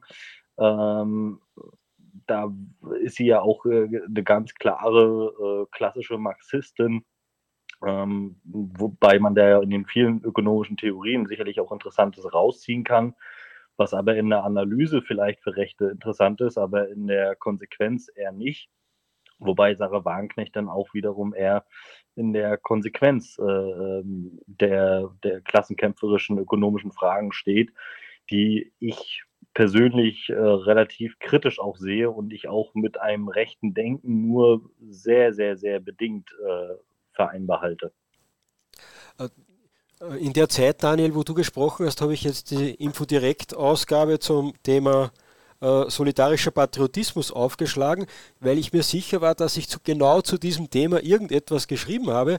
Und da habe ich jetzt tatsächlich ein Zitat gefunden von der Sarah Wagenknecht, wo sie darauf eingeht. Und da sagt sie, eine gemeinsame Identität und ein echtes Wir-Gefühl äh, müssen gestützt werden. Das sind jetzt wieder meine äh, Worte, um, um einen demokratischen Sozialstaat äh, zu schaffen, den die Menschen dann auch akzeptieren. Und jetzt wieder ein Zitat, das man im Info direkt findet, aber aus dem Buch Die Selbstgerechten von Sarah Wagenknecht stammt. Äh, sie fordert da eine Leitkultur und jetzt das Zitat, kulturell und historisch, aber nicht genetisch. So sollte die Gemeinschaft sein. Also Genetik spielt bei ihr keine Rolle und zu dem links und rechts von Thomas noch äh, einen Satz. Sie beschreibt sehr ausführlich, was links ist und was nicht links ist und rechts, um rechts zu beschreiben, braucht sich, glaube ich, drei oder vier äh, Zeilen oder, oder Sätze und da schreibt sie mehr oder weniger, ja, alles, was böse ist, ist mehr oder weniger rechts. Das ist kommt, soweit ich mich richtig erinnere, fast so plump vor. Wobei für mich hat sich das Links- und Rechtsdenken sowieso die meiste Zeit schon überholt. Jetzt holen wir den Thomas nochmal in die Sendung. Thomas, das funktioniert ja, wieder? Hörte mich, ja. Schieß los, wenn du noch etwas zu sagen Schieß hast. Los, wenn du noch etwas zu sagen hast. Naja, ähm, wie gesagt, ich, äh, mein, mein, mein Denken ist es momentan jenes, ähm, linken Vernunft zuzusprechen, ist ja sehr schwierig. Ja? Aber mein, mein Zweifel ist immer noch jener, sie schreibt ja in diesem Buch auch, es sollte keine Viertel geben, wo Einheimische die Minderheit sind. Und das ist ja ein Thema, das uns auch bewegt. Genauso ist es. Ich schalte dich wieder auf stumm. Die Frage ist, und das werden wir heute nicht mehr klären, wer als Einheimischer gilt und wer nicht. Und da trennt sich dann wahrscheinlich äh, bei links und rechts und Sarah Wagenknecht, AfD, FPÖ und einigen Zuhörern bei uns äh, dann die Spreu vom Weizen. Äh, Daniel, hast du noch etwas dazu zu sagen? Ansonsten machen wir schon langsam Schluss. Hallo, hört man mich? Dich hört man gut, ja? Jetzt höre ich dich allerdings nicht.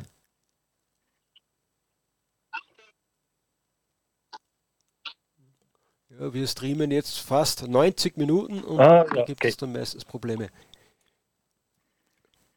Ähm, bin ich, bin ich, ich habe glaube ich einen kleinen hier gehabt. Ich höre dich gerade nur abgehackt. So, hört man mich? Ja, man hört dich. Ah, okay. Ah, jetzt wieder, okay. Ähm, gut, hier war wahrscheinlich gerade eine kleine Verbindungsstörung gewesen. Nein, äh, ich habe hab nichts weiter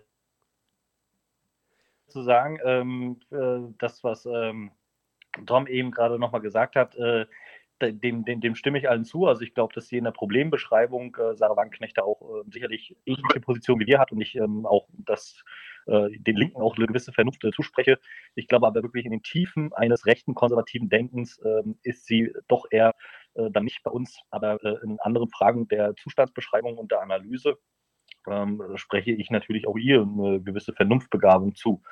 Ansonsten, ähm, weil wir ja auch zum Ende kommen wollen, ähm, bleibt von meiner Seite aus nur zu sagen, äh, vielen Dank für die Einladung einmal und ich äh, hoffe, dass der ein oder andere äh, Zuseher, äh, Zuhörer vor allem hier in dem Falle äh, doch mal unseren Blog besucht, sich vielleicht ein bisschen inspirieren konnte ähm, für weiterführende Analysen von unserer Seite aus. Da wird auch noch dieses Jahr einiges kommen. Also wir werden auch vom Feldzugblog, so viel kann ich schon mal ankündigen, ähm, auch in den publizistischen Bereich hineingehen. Wir werden jetzt nicht anfangen mit einer Zeitschrift, äh, sondern da äh, gibt es schon das äh, Infomagazin direkt, was natürlich jeder abonnieren sollte sondern äh, wir werden aber wirklich dieses Jahr so auf vereinzelte Studien, größere Dossiers, äh, vielleicht auch in diesem Jahr und nächsten Jahr dann ein Buchprojekt äh, tatsächlich beginnen, wo wir uns mit diesen Themen von Wählerstrukturen, Kampagnen, Führung, Wahlkämpfen und Ähnlichem nochmal intensiver auseinandersetzen. Und äh, ja, ich hoffe, ich habe da so ein bisschen auch euer Interesse geweckt und würde dann die die Abmoderation dann äh, dem Michael übergeben. Daniel, herzlichen Dank nochmal fürs Mitmachen. Für mich war es sehr interessant. Der Thomas zeigt jetzt nochmal auf, den nehmen wir aber nicht mehr dran, weil die Zeit fortgeschritten ist und weil man ihn kaum versteht, weil die Technik da irgendwie nicht funktioniert. Auch den Daniel hat man jetzt teilweise nur mehr zeitverzögert gehört und darum machen wir jetzt Schluss. Aber und jetzt versagt auch noch äh, meine Stimme. Was ich aber noch unbedingt sagen möchte, also wer an Daniels Ausführungen, wer Daniels Ausführungen genauso gespannt gelauscht hat wie ich, folgt dem Feldzug-Blog auf Telegram. Da erfährt er nämlich auch, wenn er wieder irgendwo bei einem anderen Kanal äh, Wahlen analysiert. Ich kann mir gut vorstellen, äh, kurz nach der Frankreich-Wahl, dass du wieder überall gern gesehener Gast bist. Also, also unbedingt Feldzug-Blog, den Daniel Fiss folgen da könnt ihr dann sehen, wenn er wieder irgendwo zu hören oder zu sehen ist und natürlich auch die immer wieder sehr interessanten Beiträge vom Feldzugblog gibt es dort. Also Daniel, nochmal herzlichen Dank fürs Mitmachen. Danke ebenso. Liebe Infodirekt Live-Podcast-Zuhörer, das war der Infodirekt Live-Podcast am 21. April 2022. Zu Gast war Daniel Fies vom Feldzugblog und wir haben über die Linke gesprochen, über Sarah Wagenknecht und die AfD. Wenn euch die Sendung gefallen hat, dann bitte verbreitet den Link dazu weiter und hört uns auch beim nächsten Mal wieder zu.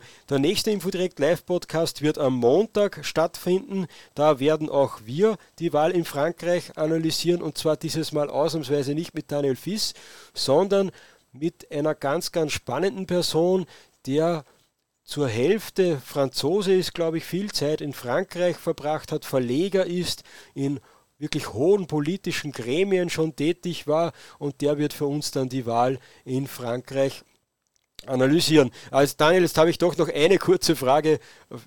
Geht sich dieses Mal für Le Pen aus? Da wir Rechten ja leider Gottes ähm, nicht wirklich immer bekannt sind für unseren Optimismus und auch, äh, was aber daran liegt, dass wir natürlich einen sehr geschärften Realitätssinn haben. Ich glaube leider nicht. Ähm, also die Umfragen gehen ja tatsächlich tendenziell in Richtung Macron und äh, ich habe das ja auch äh, schon in meinem Blogbeitrag und auch in dem Stream mit Martin S. Äh, analysiert dass wir glauben, Le Pen wird auf jeden Fall einen großen Achtungserfolg, also auch ein deutlich stärkeres Ergebnis als 2017 holen.